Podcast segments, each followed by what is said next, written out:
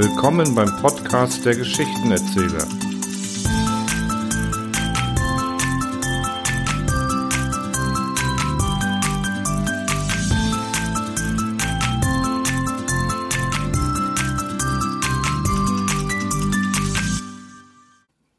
Gustav Meiring, meine Qualen und Wonnen im Jenseits, durch spiritistische Klopflaute mitgeteilt. Wie es sich für einen Schriftsteller deutscher Nation geziemt, bin auch ich kürzlich, Sie werden es wohl in Münchner Zeitungen in der Rubrik für Kunst, knapp unter den üblichen Leitartikeln Maul und Klauenseuche in Bayern gelesen haben, eines unnatürlichen Todes gestorben.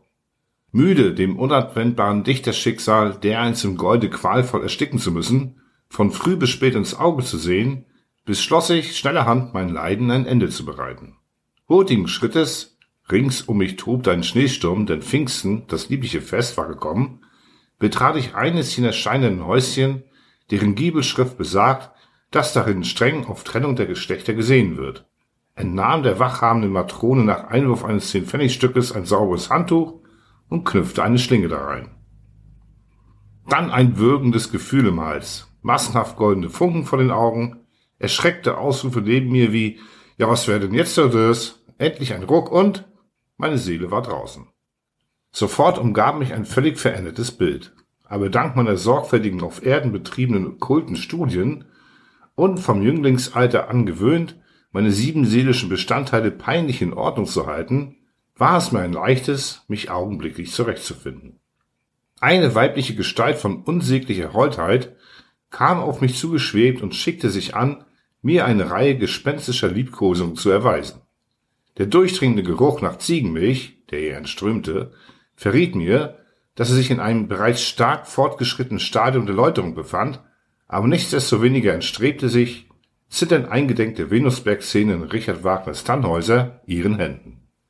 Eine Sekunde später hatte sie bereits die Maske abgeworfen, stand vor mir als Mrs. Punkhurst, die bekannte amokläufige Suffragettenführerin, und trachtete, meine Flucht zu hemmen. Doch schon hatte mein eilenden Fuß das Gestade eines trüben Flusses erreicht und eine Barke, eigenhändig geführt von dem ersten Vorsitzenden des Ruderclubs Charon, nahm mich auf. Die Tracht meiner Mitpassagiere, gamslehne Hosen, Pinselbüschel auf den Hüten und grüne Wadenstrümpfe, sowie der Umstand, dass sich die Herren in regelmäßigen Intervallen aus kleinen farbigen Fläschchen Tabakpulver auf die Daumengrube schütteten, um es sodann unter Zischgeräuschen aufzuschnupfen, ließ mich annehmen, dass es Schemen abgeschiedener höherer bayerischer Ehrenbürger waren. Gewisse hämische Anspielung in Stadterhüpfelform auf mein Glaubensbekenntnis evangelischer Konfession wie protestantischer Zipfi steigt auf el Gipfi von ab der Höll bis zum Teifi sei Gesell bestärkten mich in dem Verdacht. Nach glücklich überstandener Fahrt an Zypressenhain im Gardon Rivera-Stil vorüber, landeten wir endlich an einer Landzunge, auf der es an Verblichenen nur so wimmelte. Es war ein ungemein reges Treiben, ein echter Auswandererhafen, aber äußerst interessant, sage ich Ihnen.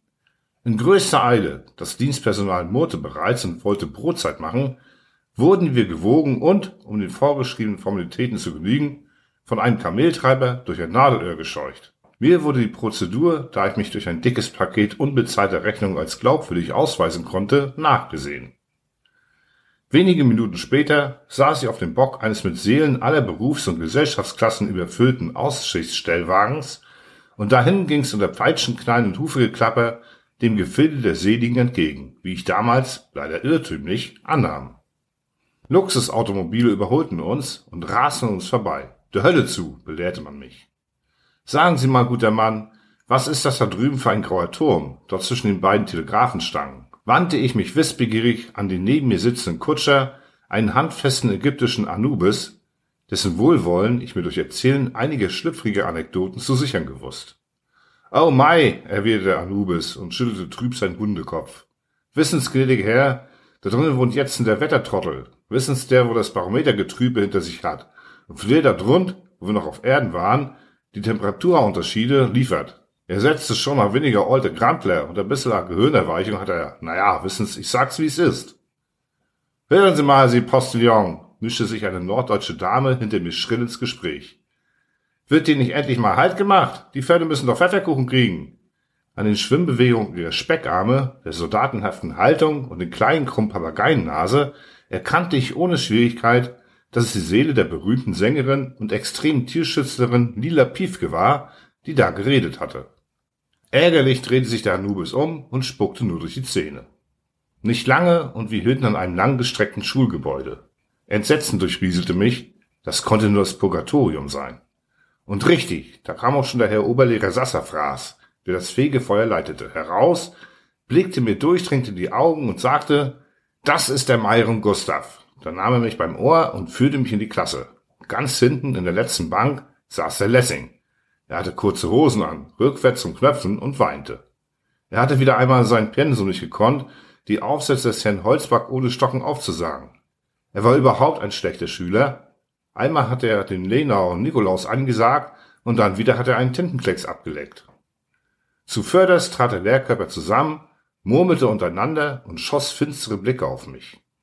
Sehr geehrte Redaktion, ich, ich, also, äh, nein, nein, ich vermag es nicht, Ihnen mein Martyrium zu schildern und den bohrenden Schmerz zu beschreiben, den mir das Abbröckeln meiner seelischen Schlacken bei dieser Kur verursachte.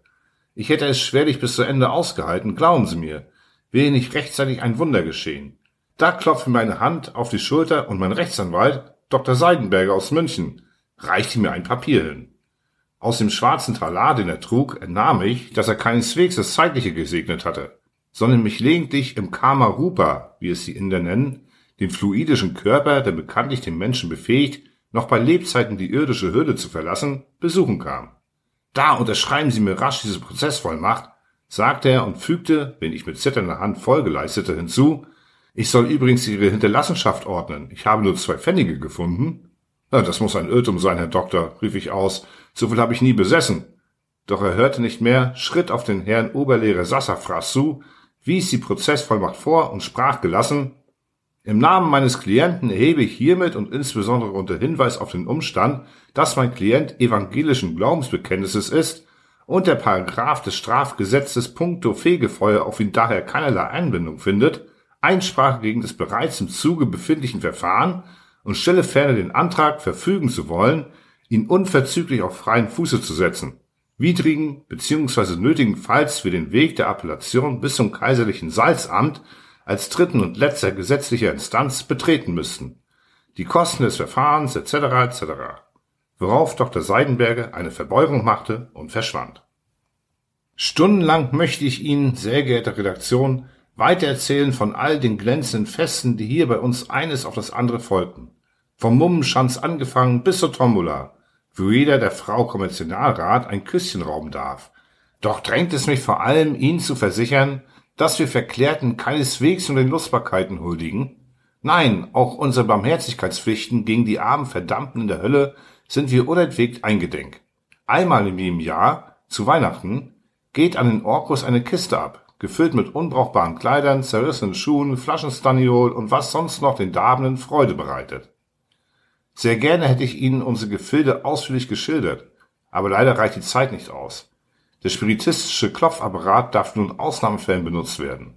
Und überdies möchte ich offen gestanden nicht, dass mein telepathischer Verkehr mit dem Verlag in Paradieskreisen ruchbar würde. Also, keine Minute lässt die Natur den Pilgrim hier unbelehrt. Kaum ruht dein Auge auf einem grünen Blatt, schon wird es eines eingravierenden Kernspruchs gewahr, der dich erhebt und in Tugend bestärkt. Alles und jedes hat seine Devise. Das Pfeilchen spricht, ich bin die Bescheidenheit. Komm, willst du es mir nicht nachtun? Kurz, Natur und Pädagogik sind zur Harmonie vereint. Die Stängel der Rosen sind mit Plüsch umwickelt, auf dass ihre Dornen dich nicht verletzen. Und auf den Wipfeln der Bäume sitzen gebesserte Lämmergeier, jubeln mit den Staren um die Wette und schmettern hinaus ins Morgenrot ihr Lied, übt mehr Treu und Redlichkeit. Ja, selbst das Faultier hat innere Einkehr gehalten und stickt und stickt von früh bis spät. Doch das alles gehört eigentlich ins Gebiet Lilly Pifkes, die jetzt auch unter uns weilt und meine Busenfreundin geworden ist. Sie hat im Fegefeuer endlich durchgesetzt, dass jede Kuh dort morgens eine Tasse Schokolade kriegt. Sehr geehrter Verlag, zum Schluss, hm, was sollte ich doch nur sagen? Also ja, richtig, das Allerwichtigste hätte ich beinahe vergessen. Also hören Sie zu. Ein neues, unbekanntes Stück von Schöne, das Glaube und Heimat weit in den Schatten stellt, soll demnächst hier Ihre Zähne gehen. Dem müssen Sie beiwohnen, das sehen Sie doch wohl ein. Rasch, rasch, folgen Sie meinem Beispiel. Hängen Sie sich auf, meine Herren. Hängen Sie sich auf, ehe es zu spät ist. Ihr aufrichtig verstorbener Gustav Meiring.